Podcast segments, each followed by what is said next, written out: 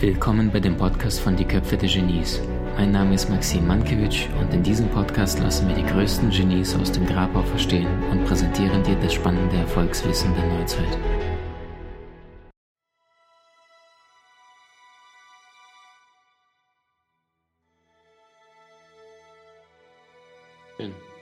Jetzt bist du ein Mensch, der für viele Männer wie Frauen da draußen etwas heute repräsentiert, was für Leichtigkeit ist, äh, darstellt inneren Frieden, strahlend von innen heraus.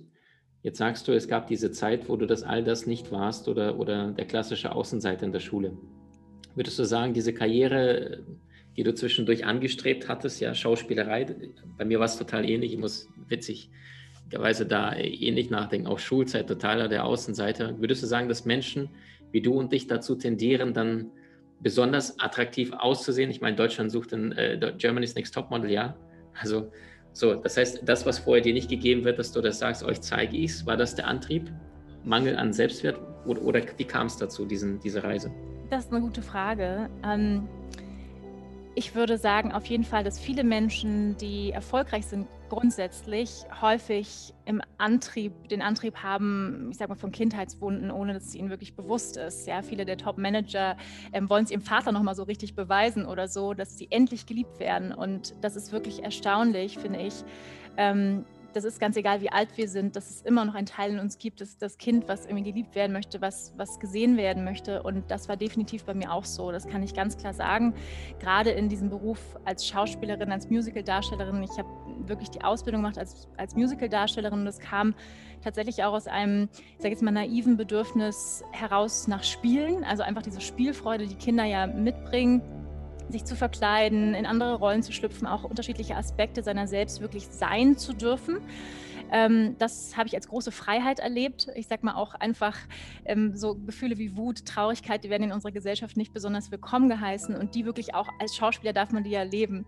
Und das habe ich als, also so ein Bedürfnis nach Freiheit auch, nach ähm, mich ausdrücken dürfen. Also das Bedürfnis, mich auszudrücken, war schon immer da aber dann eben auch gepaart, also sag ich mal, das ist der, der unschuldige Teil und dann gab es natürlich auch einen Teil, der einfach gesehen werden wollte, der geliebt werden wollte. Und das ist dann ein Teil, wo es, sage ich mal, auch gefährlich wird oder der ungesund ist. Und ich glaube tatsächlich auch, dass viele Schauspieler unbewusst ähm, oder viele Menschen, die auf der Bühne stehen, unbewusst das als Motivation haben, dass sie gesehen werden wollen, geliebt werden wollen. Und im Idealfall ist es, sage ich mal, der, der reine Teil ähm, der Seele, der ähm, die Nase vorn hat oder der einen leitet. Weil wenn man tatsächlich nur Schauspieler werden möchte oder, oder Star werden will oder, oder Model, viele Frauen, Mädchen, es ist immer noch der Traum von vielen Mädchen, Model zu werden, dahinter liegt eigentlich das Bedürfnis, geliebt zu werden in, in der Tiefe. Und ähm, das hat auch mich dazu geführt, dass ich gemerkt habe, also dieser Teil in mir, dass es ähm, dass ich diese Liebe nie von außen bekommen werde, dass, dass, es,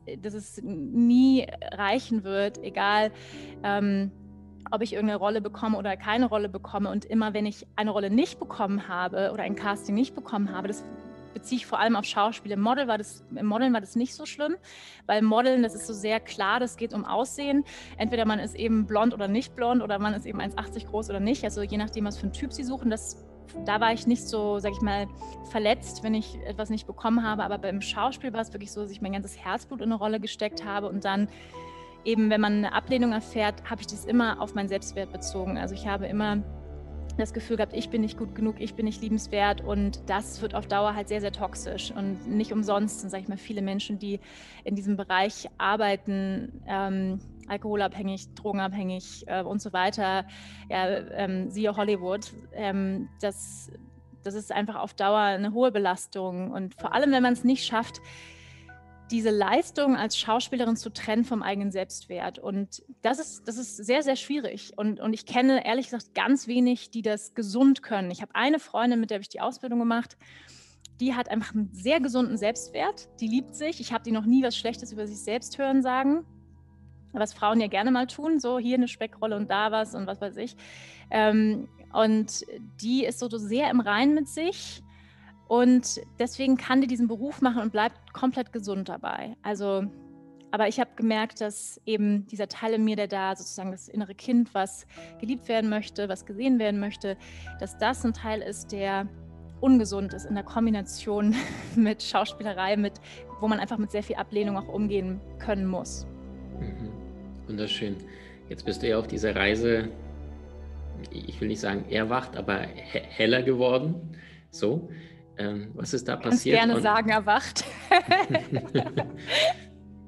Äh, jetzt bist du heute viel bewusster, präsenter, achtsamer, äh, als du es vielleicht damals in dieser Zeit warst, wo du sagst, der Selbstwert war geknüpft an Bedingung, ja, und wahre Liebe kennt ja keine Bedingungen, kennt kein Weil oder kein Deswegen.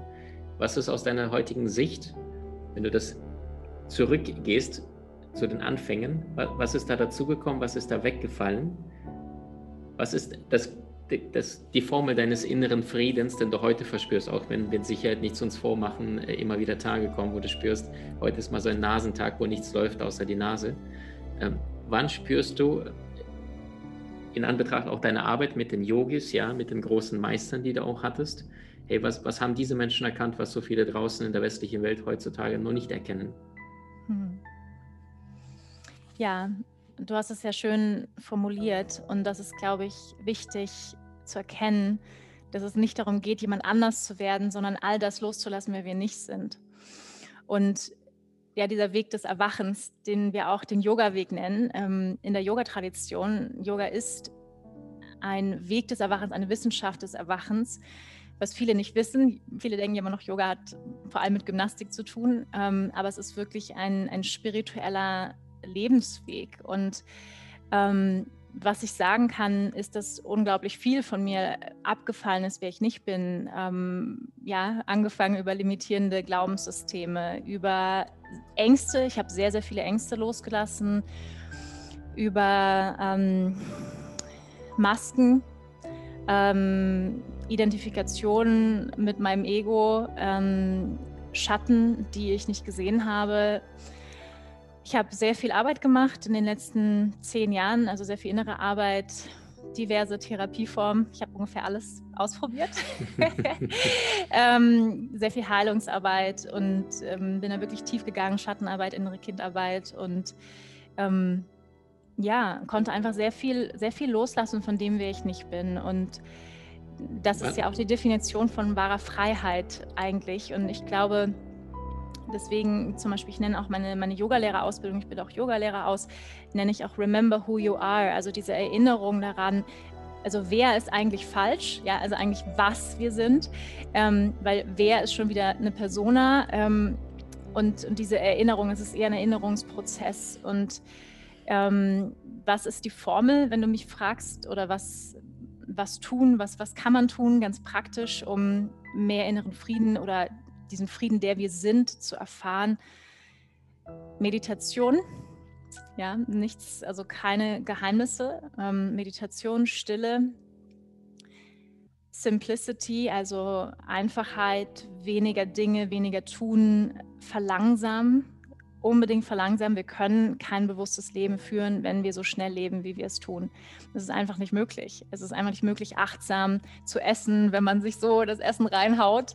Ähm, es ist einfach nicht möglich, achtsam die Natur wahrzunehmen, wenn wir schnell gehen.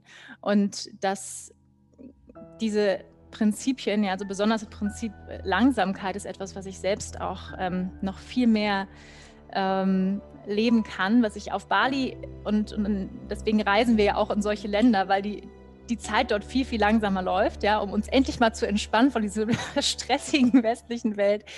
Ähm, und, und ich muss sagen, Deutschland ist ja super, auch weil wir hier viel auf die Reihe kriegen, ja, und, und produzieren, aber häufig auch eben zu hohen Kosten, also zu einem hohen Preis, ähm, den wir zahlen weil wenn wir so nach Bali schauen und man sich so die Menschen anguckt, die sind meistens ziemlich zufrieden. Also die chillen ein bisschen ihr Leben. Und ähm, ich glaube, das könnten wir auch alle ein bisschen mehr tun. Super schön, ja. Wenn, wenn du jetzt mal äh, auf deine Erfahrungen schaust, was du in dieser Welt erfahren hast, du hattest ja auch einen, einen, einen sehr guten, bekannteren Meister, ja, Lehrer, ich glaube ein Yogi war das. Ich kriege seinen Namen nicht zusammen, ich glaube, das war ein indischer Name.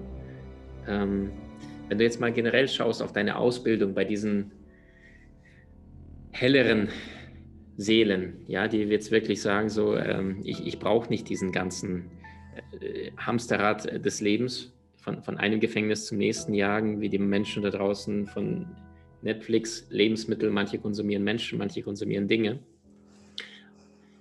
Äh, was speziell von diesen hellen, aufgewachten Menschen hast du für dich mitgenommen oder gab es so bestimmte Schlüsselmomente deines Lebens, egal wo es war, dass du mit einem Meister in Kontakt getreten wirst? Manche zum Beispiel haben da 200 Fragen-Katalog, dann sind sie Meister in seiner Präsenz und dann fällt ihnen nicht eine ein, aber es ist auch keine mehr notwendig. Also deine Schlüsselmomente in, beim Lernen von jemand, der da wirklich voraus und vorangeht und sich selbst dabei nicht mehr ernst nimmt. Hm. Ja, Schlüsselmomente hm, gab es bestimmt einige. Also die, die ich auf jeden Fall jetzt so aus dem Moment heraus erinnere. Ich habe viele Lehrer in meinem Leben gehabt und habe auch immer noch viele Lehrer. Einer davon ist mein Partner. ähm, ich sehe die Lehrer in unserem Leben divers, unsere Kinder, ähm, jeden Mensch. Ja, du bist ein Lehrer in diesem Moment für mich. Ich lerne viel von dir, du lernst von mir. Ich sehe es als einen dynamischen Prozess. Ähm, und natürlich gibt es Menschen, die Zugang haben zu höheren Bewusstseinsebenen, vielleicht etwas wacher schon sind, etwas ältere Seelen vielleicht auch, ähm, von denen wir lernen können. Und das finde ich ganz, ganz wichtig, ähm, sich Orientierung zu holen in dieser Welt. Und weil vieles du hast dich ja mit vielen Meistern auch beschäftigt, mit vielen Genies. Vieles wurde schon gesagt. Ja, es ist nicht so, dass dieses Wissen ist teilweise Jahrtausende alt. Also die, die, alten Yogis haben Dinge gesagt, die sie heute in der Wissenschaft bestätigen. Ähm, und allein, dass zum Beispiel ein Objekt sich verändert, wenn wir Bewusstsein darauf lenken, ja, solche, solche Dinge. Ähm, das, und, und das finde ich spannend, ja, das, und, und, du findest es ja auch spannend. Mm, was, was so ein paar Schlüsselmomente waren. Einer war mit einem äh, Guru in Indien, ähm, wo ich, ich habe zwei Jahre mit ihm verbracht und also nicht am Stück, aber ähm, er hat immer so, es gibt immer so Seasons in Indien, in Rishikesh, wo, wo dann, äh, das ist ganz lustig, ist ein bisschen wie so ein Rockkonzert, da kommen dann die Gurus mhm. ähm, nach Rishikesh gefahren, da hängen dann die Plakate, da gibt es dann Satz, sagen, ja, also das, das Sprechen von Weisheit, von Wahrheit und ich habe viel in solchen Satzangs gesessen und viel gelauscht und ähm, viel gelernt. Eine der wichtigsten Lehren für mich war unter anderem, du bist kein Opfer. du bist kein Opfer und du bist niemals eins gewesen.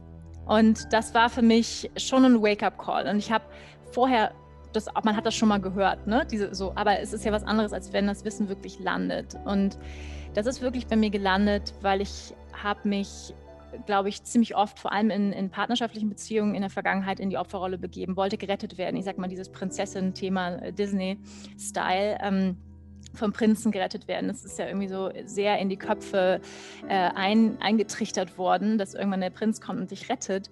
Und irgendwann habe ich verstanden, dass ich mich selber retten kann und dass ich auch keinen Prinz brauche und dass ich, ich mein eigener Prinz bin. Und bevor ich nicht die Verantwortung komplett zu mir nehme, ähm, ich auch keinen Mann treffen kann, der auf Augenhöhe mit mir ist, sondern dass ich dann immer jemanden haben werde, der über mir steht oder der, den ich irgendwie anhimmel und der mich auch klein halten möchte. Ja, weil das ist ja eine Dynamik. So ein Mann sucht natürlich auch nach jemandem, der ihn anhimmelt. So.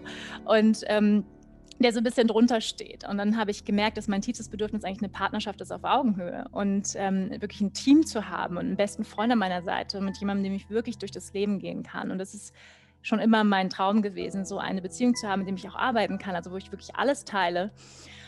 Und ähm, ja, und als ich das wirklich verstanden habe in der Tiefe, dass ich kein Opfer bin und auch, dass ich kraftvoller Erschaffener bin meiner Beziehung, meiner Realität und warum ich auch mir gewisse Beziehungen immer wieder ausgesucht habe warum ich immer wieder in toxische Verhaltensmuster zurückgegangen bin, in Beziehungen, ähm, und die Antwort liegt ähm, nicht schwer erkennbar in unserer Kindheit. Ja, und, und da, als ich dann wirklich da auch tief reingegangen bin, warum ich mir auch bestimmte Männer aussuche, um mir bestimmte Glaubenssätze wieder zu, mh, mm, zu bestätigen. Ähm, das war ein großes Erwachen. Das war ein großes Erwachen, das zu durchschauen, dass ich mir tatsächlich auch ja, destruktive, schmerzhafte Beziehungen unbewusst ausgesucht habe, um mir selbst zu bestätigen, dass ich es nicht verdient habe. Ähm, diesen Glaubenssatz, ja, diesen Glaubenssatz, dass ich es nicht liebenswert bin, dass ich es nicht verdient habe, geliebt zu werden oder ähm, irgendwie verdient habe, bestraft zu werden oder sowas. Ähm, und das war sehr, sehr hart und das erfordert natürlich ein hohes Maß an Ehrlichkeit sich selbst gegenüber und wirklich sich komplett nackt machen vor sich selber auch. Und das war, das war groß. Wow. Oh, was sagst du heute einer jungen Frau, die zu dir kommt, die vielleicht jetzt zwischen 17 bis 26 ist und die sagt, äh, ich bin seit zwei Jahren in einer Beziehung und äh, ich weiß gar nicht, ob mein Partner mich liebt und äh, ich mache ständig, kannst du ihr schon diese Brille runterreißen und sagen, hey Schwester, sieh dich mal an, schau mal, wo du aktuell im Leben stehst, schau mal, was du aktuell vielleicht in deiner Vergangenheit, in deiner Kindheit erfahren hast oder kommst du gar nicht an sie ran, wenn du mit ihr versuchst zu sprechen und, und kannst sie gleich in die Lehre der Meditation einweihen und mit ihr tiefer tauchen? Ähm, das kommt natürlich sehr auf den Bewusstseinsstand dieses Mädchens an oder dieser jungen Frau, die da kommt. Ich würde das sehr individuell erspüren, sagen wir es mal so. Mhm. Grundsätzlich, sage ich mal, der Ansatz des Yoga ist, dass alle Antworten bereits in dir sind. Ja, dass wir hm, nichts vom Außen eigentlich brauchen, ähm, niemanden, der uns sagt, was, was richtig oder falsch ist. Dennoch kann es natürlich hilfreich sein, Menschen zu haben, die dir vielleicht eine Richtung weisen. Für mich war es hilfreich, definitiv. Und ich habe nicht all meine Antworten in Meditation gefunden, so war es nicht. Ne? Ähm, definitiv aber ist es so, dass wenn der Geist zur Ruhe kommt und wir unsere Intuition hören können, und das geht nur, wenn der Geist zur Ruhe kommt und wir in die Stille gehen, dass dann auf einmal Gefühle hochkommen, Erkenntnisse hochkommen und deswegen ist definitiv eine regelmäßige Praxis sehr unterstützend, um die eigene Wahrheit herauszufinden und auch dran zu bleiben, das wirklich regelmäßig zu praktizieren und dann häufig kommen sehr viele Antworten von selbst. Jetzt bist du jemand, der es praktisch seit Jahren nachweist. Was hat denn Yoga oder Meditation mit dir gemacht? Was waren deine Anfänge? Mit welcher Intention bist du gestartet? Und heute ist es ja eine Community und du zeigst anderen Männern wie Frauen, wie sie sich erden und, und diese Werkzeuge. Was bringt es einem Menschen, der davon gehört hat, aber es noch nie praktisch getan hat? Hm. Ja, wir müssen vielleicht ein, kurz ein kleines bisschen ausholen. Erstmal diese Definition von Yoga, weil Yoga wird häufig bei uns im Westen eben mit Körperübungen gleichgesetzt. Ja, wir gehen davon aus, dass Yoga und Körperübung das gleiche ist, aber das ist nicht so. Ja, also Asana, das Sanskrit-Wort für Körperübung, ist nicht gleich Yoga. Das heißt, wir können Körperübungen praktizieren und dennoch nicht den Effekt des Yogas erhalten. Ja, das heißt, wir können, es gibt auch einen schönen Spruch, der heißt, die Körperübung, die Yoga Asana ohne seinen philosophischen Hintergrund ist einfach nur Gymnastik. Das heißt, jeder, der irgendwie seinen Körper verbiegt, ist nicht gleich ein Yogi. Ja, das ist ganz, ganz wichtig, weil sonst wären ja alle Artisten dieser Welt im Cirque du Soleil erleuchtet. Ja, das wäre dann so. Ähm, das heißt, da muss man wirklich aufpassen und das wird häufig verwechselt, weil wenn man Yoga sagt heutzutage, dann denkt man sofort, ah, ich bin ungelenkig. Ja, das ist der Grund, warum die meisten Menschen kein Yoga praktizieren, weil sie sagen, ich bin zu ungelenkig, ich kann das nicht, ich kann nicht im Spagat sitzen, ich kann mir nicht irgendwie das Bein um den Kopf brezeln. Und ähm, ich sehe auch meine Aufgabe ein bisschen in der Aufklärung, dass es nicht darum geht, dass Yoga ein spiritueller Lebensweg ist, ein Weg der Selbstkenntnis, sich selbst besser kennen und verstehen zu lernen und wundervolle Werkzeuge, praktische Tools bietet. Ähm, wirklich einen großen Werkzeugkoffer, für jeden Menschen, auch für Menschen, die im Rollstuhl sitzen, die nicht, sich nicht körperlich so bewegen können. Ja, Menschen, die eingeschränkt sind, können Yoga praktizieren und können die Benefits von Yoga bekommen. Und dazu gehört zum einen die Körperübung, aber eben auch ein großes Herzstück des Yogas ist die Atempraxis, das Beherrschen und das Zurückhalten von Lebensenergie, von Prana. Und dann eben die Meditation ist das Ziel des Yoga. Dann gibt es die yogischen, sag ich mal, Werte oder auch ähm, Richtlinien, sowas wie ein Ehrenkodex. Ja, dann gibt es ähm, Mudras, ja bestimmte Körperhaltungen, die wir einnehmen können mit den Händen, ähm, die die Energie in bestimmte Bahnen lenkt. Es gibt Mantra, ja Mantra, was uns hilft, den Geist zu schützen, aber auch zu erweitern. Ähm, es gibt so viele wundervolle Tools im Yoga, die wir nutzen können, um unser Bewusstsein zu erweitern, um wacher zu werden. Und ich wünsche mir einfach sehr, dass noch mehr Menschen diesen Tools, ja, diese Tools zugänglich gemacht werden und sie ein bisschen die Scheu vielleicht auch verlieren, dass sie, dass man nur Yoga machen kann, wenn man irgendwie jung und sexy ist und total gelenkig. Und deswegen ähm, ist mir ein Herzensanliegen, auch Yoga so zu vermitteln in seiner Ganzheitlichkeit. Das heißt nicht nur die Körperform, weil in den meisten Yogastunden ist nur die Körperform vorhanden und nicht das Pranayama und nicht die Meditation. Und das sind essentielle Kernstücke des Yogas und die werden komplett vernachlässigt in vielen der modernen Yogastunden. Und deswegen ist mir besonders wichtig, da wirklich zur Tradition zurückzukommen. Und wenn wir uns den, den achtgliedrigen Pfad des Patanjali angucken, das ist so ein Pfad, also ich meine ein, dualistischer Pfad, der sagt, es gibt bestimmte Schritte, um zur Erleuchtung zu kommen. Ja? Ähm, Patanjali hat 400 vor Christus gelebt. Ähm, ja, man, man weiß es nicht hundertprozentig, aber sowas rum. Und er hat gesagt, okay, der, sag ich mal, die Vorstufe zum Erwachen ist die Meditation. Ja, und das heißt, eine Yogastunde ohne Meditation ist so, also wenn du einfach das, das Kernstück komplett rausnehmen würdest. Und deswegen ist es mir so wichtig, ähm, weil wirklich atmen und meditieren kann jeder Mensch. Das kann jeder Mensch lernen. Das kann so einfach sein, um effektiv zu sein. Super schön. Ande, wenn du an, an Meditation denkst und an deine Anfänge, seit wann meditierst du? Bewusst oder unbewusst, weißt du es? Tja, jetzt müssen wir nochmal Meditation definieren. Ne? Genau. Ne? Ähm, ich sag mal so in diesem klassischen Sinne, dass ich mich hinsetze, meinen Atem spüre. Ich habe tatsächlich mit 16 angefangen. Ähm, 20 Jahre. Wow. Aber Natürlich nicht, ich muss auch sagen, nicht so ähm, dedicated, nicht so wie heute. Also mit 16 habe ich mein erstes Schweigeretreat gemacht. Ich bin auf dem Camino de Santiago gelaufen. Wann? Mit, mit 16. Okay, ich, ich überlege gerade, welches Jahr das war, weil oh ich dachte, sonst hätten wir uns da Vor begegnen 20 können. 20 Jahren. Ist schon länger her bei dir, okay. okay. Warst du auf dem Camino? Genau, deswegen. Cool. Schön, ja. Ähm, also da war auf jeden Fall schon dieses Interesse und meine Eltern, ich komme ja auch aus einer, sag ich mal, spirituell interessierten Familie mhm. ähm, und meine Eltern sind, also meine Mutter ist, ist ähm, Zen-Schülerin, also vom Zen-Buddhismus und sie haben mich dann auch öfter mal mitgenommen, auch während meiner Abiturszeit. Welche ähm, Wurzeln hast du? Wie meinst du, welche Wurzeln? Von den Eltern? Also hast du auch ausländische Wurzeln mit dazu bekommen? Ähm, nee, also ich bin ein Viertel Französe. Okay. ähm, aber tatsächlich sonst deutsche Wurzeln. Ähm, Weil das Aussehen genau. jetzt für mich nicht typisch deutsch ist, deswegen die Frage. Genau, das stimmt. Okay. Ne? Okay. Aber das kann auch aus dem vorigen Leben sein. cool. Ich habe dich sowieso, äh, vorhin sage ich dir nach dem Interview, ich habe zwischendurch Bilder bekommen, was ich gesehen habe bei dir, während du gesprochen hast. Mhm. Ja, sehr gerne. Cool. Please. Okay. Also die Frage war Meditation. Du machst es seit knapp 20 Jahren. Was hat sich in diesen 20 Jahren verändert, wenn du an Meditation äh, gedacht hast, jetzt mache ich Meditation und was ist jetzt das Ergebnis dessen, wenn du mal meditierst? Und wie kann es jeder tagtäglich praktisch integrieren in seinen Alltag und warum? Vielleicht so ein bisschen in die Praxis. Ja. Ja, die Meditation hat sich auf jeden Fall über die Jahre sehr verändert für mich. Ähm, ich bin auf jeden Fall jemand, der einen unruhigen Geist hat herzlich willkommen im Club.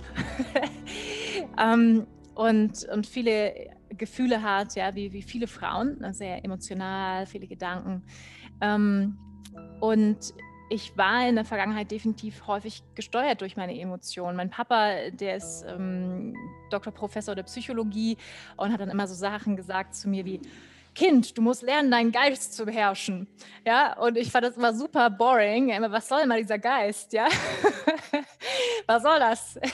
Wer ist dieser Geist eigentlich? Ähm, und es hat lange gedauert. Also ich habe irgendwie gemerkt, am Anfang Meditation tut mir irgendwie gut, so im Teenageralter tut mir irgendwie gut, wenn ich vor der Klausur irgendwie meditiere, dann schreibe ich eine bessere Note. Ähm, aber diese tiefe Verbindung zu meiner Seele, ähm, zum universellen Bewusstsein, die war noch nicht da. Und ich muss auch sagen, es kommt, ich finde deswegen, es gibt so viele unterschiedliche Wege zu meditieren. Ja? Es gibt ja geführte Meditation, Headspace, kennt irgendwie jeder. Ähm, es gibt die rein die stille Meditation, die man zum Beispiel im Zen-Buddhismus praktiziert. Ich nenne es auch gerne die Hardcore-Variante, weil es ist wirklich eine Stunde in Stille sitzen. That's it. Ja, nichts mit irgendwie geführt und, und tralala, sondern es ist einfach nur sitzen. Ähm, ja, dann gibt es Bodyscan, ähm, dann gibt es dynamische Meditation. Wie gelingt, es, wie, wie, gelingt es dir, eine Stunde in, in, der Stille zu sitzen, heute im Vergleich zu früher? Und, und machst du eine Körperübung, irgendetwas, um, um deinen Fokus zu, zu lenken? Ja, also früher ähm, tatsächlich, ich habe angefangen tatsächlich mit diesem in der Stille sitzen mit meinen Eltern. Ähm, tatsächlich eine Stunde, morgens um, um sechs, von sechs bis sieben ähm, vor der Schule, manchmal, nicht jeden Tag, ja. Ähm, und es hat sich sehr verändert, auch und weil ich gemerkt habe, dass das ist, sehr, das ist super schwer. Sich, also wer es schon mal versucht hat, nicht eine Stunde, sondern nur fünf Minuten sich still hinzusetzen, das können die meisten Menschen nicht. Das heißt, ich finde es sehr klug, ähm, unterschiedliche Meditationswege zu finden, um dem Geist zu helfen, sich zu beruhigen. Ja? Und für mich war nochmal ein komplett neuer Einstieg in die, ich sag mal, yogische Form der Meditation. Und die Meditation, die ich heute praktiziere, ist eine tantrische Meditation, die vor allem mit Mantra arbeitet. Und das ist sehr schön. Das Wort Mantra setzt sich aus zwei Worten zusammen, also oder aus zwei Wortstämmen aus dem Sanskrit, Manas und Tra. Und Manas bedeutet Geist und Tra bedeutet erweitern, aber auch schützen. Das heißt, ein Mantra ist ein Objekt, was unseren Geist schützt, ja, vor seinen negativen Tendenzen und gleichzeitig aber auch erweitert. Und deswegen ist ein Mantra ein wundervolles Tool, um den Geist zu absorbieren in die Erfahrung eines Mantras und das, was sich entfaltet durch ein Mantra. Und das ist mittlerweile meine Meditation. Ähm, die geht, ich sag mal so, zwischen 25 und 35 Minuten täglich. Das variiert ein bisschen, aber sowas. Und ähm, dann praktiziere ich auch äh, das sind nicht Visualisierungen, aber es sind, sag ich mal, ähm, Kriyas, bestimmte Energieführungen im Körper, um bestimmte unbewusste Muster in dir aufzulösen und auch ähm, ja, bestimmte bewusstseinserweiternde Erfahrungen zu machen. Und letztendlich geht es in diesen Kriya-Meditationen immer sehr viel darum, ähm, in, in der Erfahrung zu baden deines wahren Selbst, also pures Licht, Liebe, innerem Frieden, also mehr davon zu erfahren, wer du in der Tiefe bist. Und da haben mir diese Form der Meditation sehr geholfen, weil sie eben normalerweise, wenn wir uns einfach hinsetzen in die Stille, dann wird der Geist aktiv und, und wird nachdenken. Und dem Geist etwas zu geben, worauf er sich fokussieren kann, ähm, hilft dem Geist immer mehr in die Stille zu gehen. Deswegen haben diese Formen der Meditation mir sehr geholfen. Mhm. Gibt es da konkrete kleinere Tipps, wenn du sagst, jetzt da sind Menschen, die hören zu, sagen, ey, Wahnsinn, die Frau ist ja so ausgeglichen, ich probiere das jetzt mal aus mit Meditation. Gibt es da irgendwie so einen kleinen Leitfaden, etwas, wo du sagst, achte mal auf diese zwei, drei, vier, fünf Dinge? Ja, also ich sage mal ganz simpel ist es wirklich erstmal sich hinzusetzen, die Augen zu schließen, den Körper zu spüren, zu atmen, wirklich ein paar tiefe Atemzüge ein- und auszunehmen und ein wunderschönes Mantra, was ich liebe, ist So Hum. Und dann können wir wirklich denken mit der Einatmung So und mit der Ausatmung Hum. Es ist sehr, sehr simpel. Es bedeutet, ich bin das oder das ist, was ich bin. Dieses reine Bewusstsein ist, wer ich in der Tiefe bin. Und dieses So-Ham-Mantra führt uns in die Erfahrung dessen, wer wir, in der, wer wir in der Tiefe sind. Und das ist sehr simpel. Das kann fünf Minuten sein, wirklich nur einatmen So, ausatmen Ham. Einatmen so, ausatmen Hum. Sehr simpel und einfach mal ausprobieren und let me know how it goes. Klingt sehr, sehr gut. Wanda, jetzt zum Abschluss ein paar kleine, coole, knackige Fragen auf den Punkt. Gerne. Sehr gut. Äh, bei welcher Musik hast du das Gefühl, dass es mit dir in Resonanz geht, dass deine Seele spazieren geht und sagst, wow, das berührt dich? Mm. Ich muss so lachen, weil das Erste, was mir in den Kopf gekommen ist, ist Enya. Oh mein Gott. Why not? Ich weiß, aber es ist, so, e, es ist so esoterisch. Ich glaube, es liegt daran, dass meine Mama es immer früher sehr viel gehört hat. Und, und es irgendwie so Dieses May It Be auch?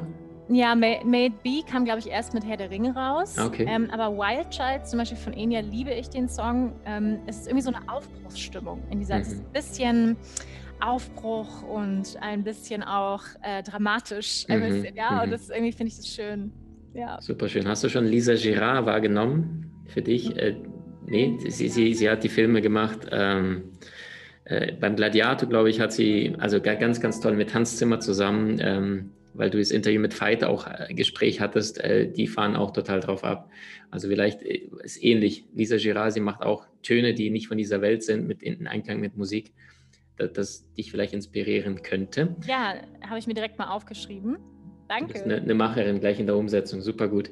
Äh, nächste Frage: Gibt es einen bestimmte, bestimmten Film oder bestimmte Filme, wo du die gesehen hast und du warst tief berührt auf der Seelenebene? Und wenn ja, warum? Hm. Also, wir hatten ja eben schon das Thema May It Be. Ähm, mhm.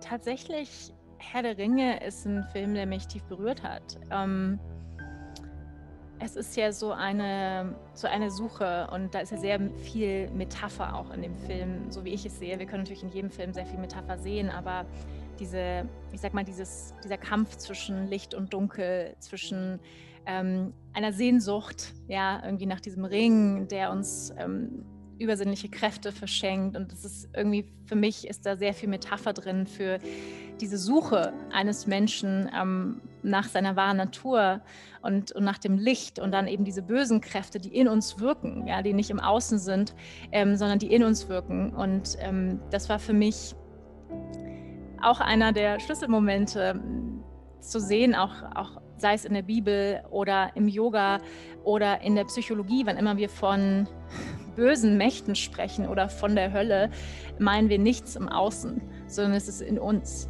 Und ähm, wo wir uns selber das Leben zur Hölle machen können, wir alle kennen das, ja, negative Gedankenspiralen. Ähm, und da sehe ich einfach so viel ja, menschliche Sehnsucht und auch Herausforderung und, und, und Kampf und, äh, und Licht und, und Magie in diesem Film, was mich sehr berührt. Wahnsinnig schön. Danke dafür. Wanda, jetzt stell dir mal vor, wir machen eine kleine Zeitreise in die Zukunft. Jetzt waren wir in deiner Vergangenheit, haben geschaut, wie du dahin gekommen bist, wo du jetzt aktuell stehst. Jetzt bist du eine ältere Frau, vielleicht 87, sitzt in einem wunderschönen Land irgendwo auf der Veranda, in deinem Schaukenstuhl. Und diese 87-jährige Wanda, die möglicherweise vielleicht schon ein paar graue Härchen bekommen hat, die begegnet jetzt der heutigen Wanda. Welches Coaching würde diese alte Weise, die das Leben bereits hinter sich hat, der Jüngeren geben? Was wären die zwei, drei Dinge, die sie deinem heutigen Du mitgibt? Hm. Definitiv relax more. Relax. Ja, everything is good. also wirklich sich noch mehr, mich, mich ähm, noch mehr rein zu entspannen in mein mhm. Sein. Also dass alles bereits da ist, ist alles gut, ist alles auf dem Weg. Und da ähm, draußen sind tausende von Menschen, die sagen, wie werde ich jemals überhaupt so entspannt wie du jetzt aktuell? Ne? Also das heißt, deine Sehnsucht ist noch mehr, sich zu verbinden, noch mehr in, in, in die Kraft zu kommen, noch mehr in die Stille, in Einklang. Ja, noch mehr in die Entspannung. Also was ja, ja. Ähm, ich mag, es gibt so einen schönen Spruch, der heißt, ähm, Tension is who you think you are and relaxation is who you truly are. Also Anspannung mhm. ist das, wer wir glauben, wer wir sind. Also all der Hassel, all das, oh Gott, ich muss das noch und das noch und das noch. So, das ist irgendwie, das ist häufig unser Ego. Ähm, und alles, was so, ja, wenn wir in der Massage liegen, im Wellness und wirklich so dieses satte, ich bin zufrieden, wunschlos glücklich sein, das ist, das ist eigentlich unsere wahre Natur. Und das verstehe ich immer mehr, dass unser wahres Selbst eigentlich komplett entspannt ist in jedem Moment. Und ähm, da wünsche ich mir noch, noch entspannter zu werden. Also ich bin schon meistens relativ entspannt und ausgeglichen, das stimmt schon, aber also da einfach noch mehr zu chillen. Super schön. Letzte Frage, wohin entwickeln wir uns jetzt äh, vor Corona, nach Corona? Was hast du das Gefühl, was macht es mit den Menschen und wo könnten wir in fünf Jahren oder in zehn Jahren sein? Ja, die Frage werde ich dir nachher auch noch stellen. Cool. ähm, ja, also ich sehe auf jeden Fall eine große Chance ähm, in, in dem, was gerade ist. Ich merke es ja selber auch, wie viele Menschen sich jetzt gerade in dieser Zeit auf den Weg gemacht haben, anfangen sich mit sich selbst zu beschäftigen, einfach weil sie mehr Zeit haben. Ja, und das ist natürlich ein wahnsinniger Luxus, dass wir auf einmal diese Zeit geschenkt bekommen haben, ähm, für viele Menschen endlich mal Yoga zu machen, endlich mal zu meditieren. Und ich hoffe sehr, mein Wunsch ist sehr, dass diese Zeit uns ja etwas demütiger macht, hm, demütiger dem Leben gegenüber, den Dingen, die wir häufig selbstverständlich nehmen, ja, wie zum Beispiel einfach ins Café zu gehen, ins Restaurant zu gehen, einfach noch mehr Dankbarkeit zu spüren für all die Dinge, die wir häufig als selbstverständlich ansehen. Hm, ich wünsche mir sehr, dass da einfach so eine, wie soll ich sagen, und ich hatte tatsächlich auch das Gefühl, das war ganz spannend, als es gab ja mal kurz dieses Öffnen im Sommer und dann waren wir hier beim Griechen bei uns und ich hatte so das Gefühl, die Leute sind irgendwie fröhlich, die freuen sich, dass sie beieinander sitzen können. Also ich glaube tatsächlich auch, dass, dass die Menschen das total feiern werden, wenn sie wieder in die Verbindung gehen können. Die Wertschätzung für die Gemeinschaft. Mhm. Und das, das hoffe ich sehr, dass sie einfach so diese Wertschätzung auch wieder haben für diese mhm. Verbindungen ähm, mhm. in, in der Physis. Und ich hoffe natürlich sehr, dass jetzt nach der Pandemie, weil wir ja natürlich viele Themen, die jetzt, sage ich mal, so ein bisschen in den Hintergrund getreten sind durch Corona, wie nämlich ja, Klimawandel, ähm, Überbevölkerung, all diese Themen, mit denen wir konfrontiert sind, Massentierhaltung, ähm, Erderwärmung, dass wir diese Themen wieder mehr in den Fokus nehmen, auch in der Politik und global einfach da jetzt den Fokus drauf richten und sagen, okay Leute, es, es kann so nicht weitergehen, wir müssen was tun. Ähm, fliegen muss teurer werden. Es geht nicht, dass wir alle durch die Weltgeschichte fliegen und, und so tun, als ob das nichts machen würde, als ob das egal wäre für die Erde und die Regenwälder abholzen, damit wir 60 Millionen, was weiß ich, wie viele Tiere im Jahr töten können, nur damit wir jeden Tag Fleisch essen können. Also da muss einfach finde ich auch in der Politik müssen klare Statements, da muss jetzt was passieren und dieses immer, ich habe das Gefühl, da ist, da ist die Veränderung passiert zu langsam. Also wir haben, nicht mehr, so viel, und, und wir genau. haben nicht mehr so viel Zeit. Also wo ich mhm. auch mir wünsche, dass da irgendwie mal ein bisschen Zug reinkommt und man sagt, okay, so, bis dann und dann passieren einfach diese Dinge, die müssen wir umsetzen, wenn wir als Menschheit auf diesem Planeten überleben wollen. Und wenn wir, wenn wir einen Planeten unseren Kindern hinterlassen möchten. Wunderschön. Wunderschön. Und der allerletzte Satz oder Frage, ähm, gab es ein bestimmtes Zitat, ein, eine Eingebung, Inspiration, irgendetwas, was du mal gelesen, äh, gehört hast, was dich total berührt hast und wo du das Gefühl hast, das ist das Zitat, was, was dein Leben die größte Kraft gibt oder der eine Satz oder irgendetwas, was dich trägt? Hm. Ähm, ja, es gibt viele. Die sind so wunderschön, ja, es gibt so viele. Also, also viele etwas, was wundervolle Weisheiten ja. in diesem Leben, die weise Menschen gesagt haben und die wundervoll sind. Ein, einer meiner Lieblingszitate, sagen wir es mal so, ist: ähm, You are not a body. Um, you have a body, you are a soul. Ja, du, du, hast, du bist kein Körper, sondern du bist eine Seele, die einen Körper hat. Und das drückt für mich so aus, dass wir vor allem Seele sind. Und dieses Bewusstsein darüber, und das ist auch der Grund, warum ich das tue, was ich tue, um Menschen wieder daran zu erinnern, wer sie in der Tiefe sind. Ähm, und das ist für mich wahrscheinlich eines der wichtigsten Aufgaben in diesem Leben, dass wir uns wirklich erinnern, dass wir vor allem eine Seele sind, die sich entschieden hat, sich zu reinkarnieren auf Planet Erde in diesem Leben und rauszufinden, auch warum. Ja, was ist, was ist mein konkreter Auftrag im, in diesem kollektiven Spiel hier? Ähm, und, und sich, sich damit zu identifizieren, immer mehr mit der Seele zu identifizieren, immer weniger mit meiner Persona, mit meinem Ego, mit all dem, was mich in dieser Welt ausmacht und immer mehr mit dem Teil in mir, der unsterblich ist und der unendlich ist. Wunderschön. Wanda, ich danke dir so sehr und sehe und ehre und wertschätze dich als eine wundervolle Kollegin. Ich danke dir so sehr, dass du so ehrlich, wahrhaftig dich gezeigt hast, für deinen Mut, dass du auch die Stärke hattest, eines Tages für dich zu entscheiden, ich steige aus diesem Welt der Formen aus und gehe noch mehr in die Welt der Tiefe und vor allem für dein Herz, dass du so vielen Menschen tagtäglich zeigst, es geht anders, egal wo du gerade im Leben stehst.